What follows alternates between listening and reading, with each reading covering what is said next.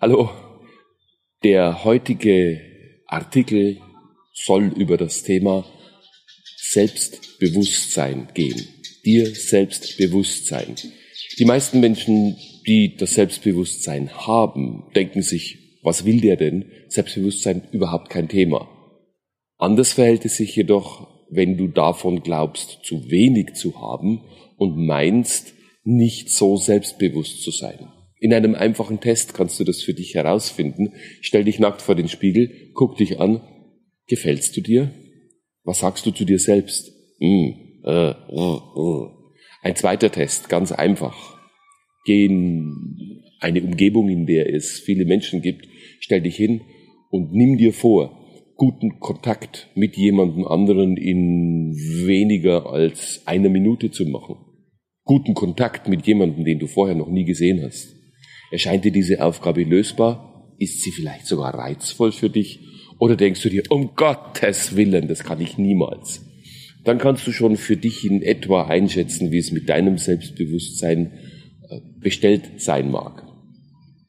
Jetzt gibt es natürlich von mir eine Menge an Workshop-Angeboten, in denen du Geld ausgeben kannst und in denen du äh, viele Tage damit verbringen kannst, an deinem Selbstbewusstsein zu feilen und die unterschiedlichen Aspekte herauszubringen und zu verstärken und all das.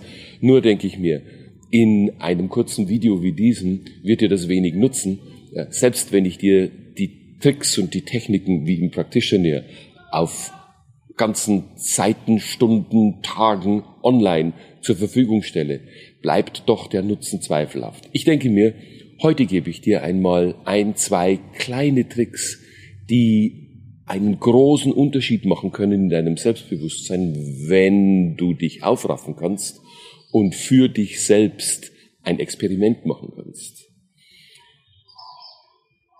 Vielleicht interessiert es dich, wie du dein Selbstbewusstsein vernichtest, wenn du glaubst, es nicht zu haben.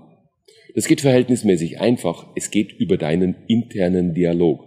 Der interne Dialog ist etwas, was wir im Modell von NLP als die Technik, als das bezeichnen, was du mit dir an Sprache in deinem Kopf, ohne dass es andere Leute hören können, veranstaltest.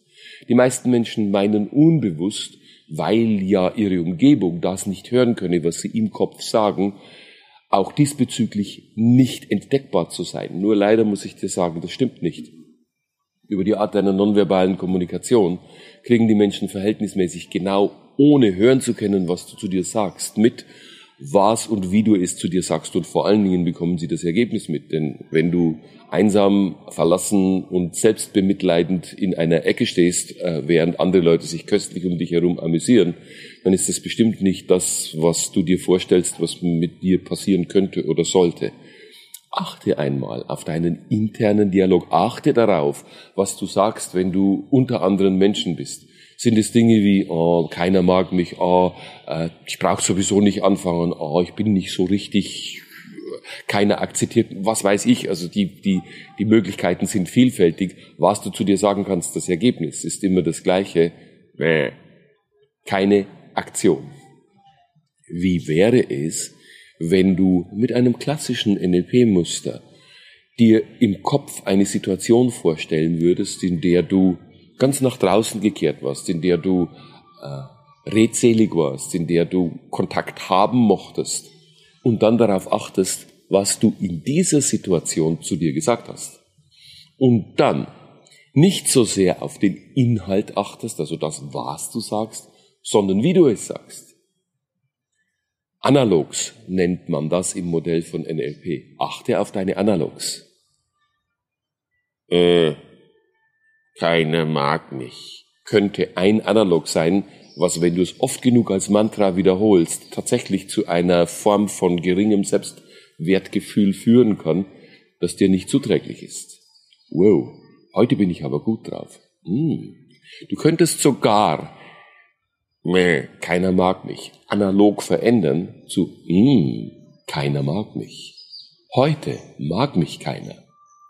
Und du spürst schon, wie alleine nur durch die Art, wie ich meine Stimme verändere, sich die ganze Stimmung verändert. Wie wär's? Probier's einfach einmal aus. Damit kannst du ganz viel erreichen.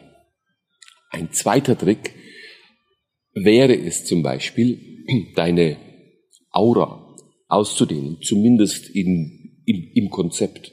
Betrete einen leeren Raum und spür, wie deine Persönlichkeit deinen Raum ausfüllt. Du kannst experimentieren, es muss niemand in diesem Raum sein. Experimentiere einfach mit deinem internen Dialog und spüre, stell dir vor, wie es ist, wenn sich deine Aura ausdehnt, bis sie den ganzen Raum erfüllt. Das kannst du nur erreichen, wenn du eine bestimmte Form von internem Dialog, eine bestimmte Form von analogem internem Dialog beachtest, der deine Aura ausdehnt. Es ist egal, ob du glaubst, ob sich deine Aura ausdehnt oder nicht. Spür einfach und stell dir vor, es würde passieren. Es wirkt genauso gut. Das kannst du ein paar Mal in einem leeren Raum veranstaltet haben. Dann ist es Zeit für einen Test.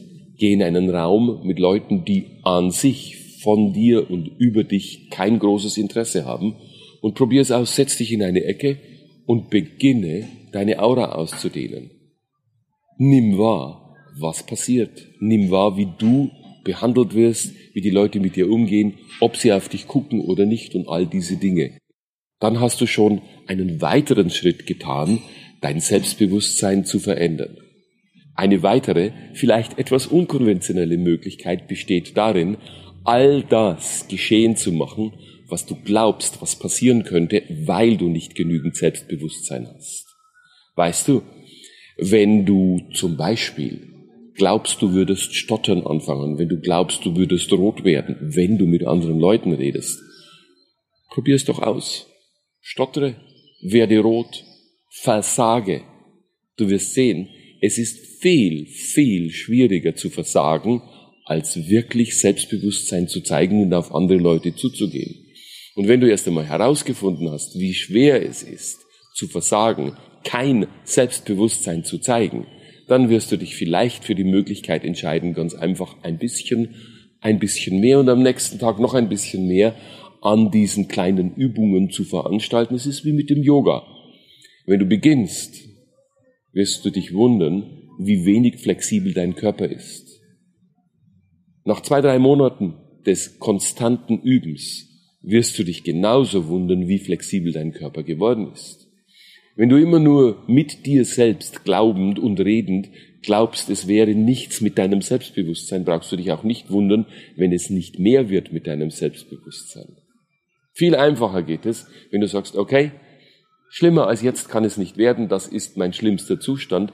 Jetzt, heute, beginne ich jeden Tag eine Minute, zwei Minuten, drei Minuten, kurze Zeiten, dann, wann du Zeit hast, dann, wann du Lust hast, dann, wenn du dich danach fühlst, einfach einmal zu üben. Und du wirst wahrnehmen, oh oh, in weniger als drei bis vier Wochen hat sich dein Grundzustand dramatisch verändert.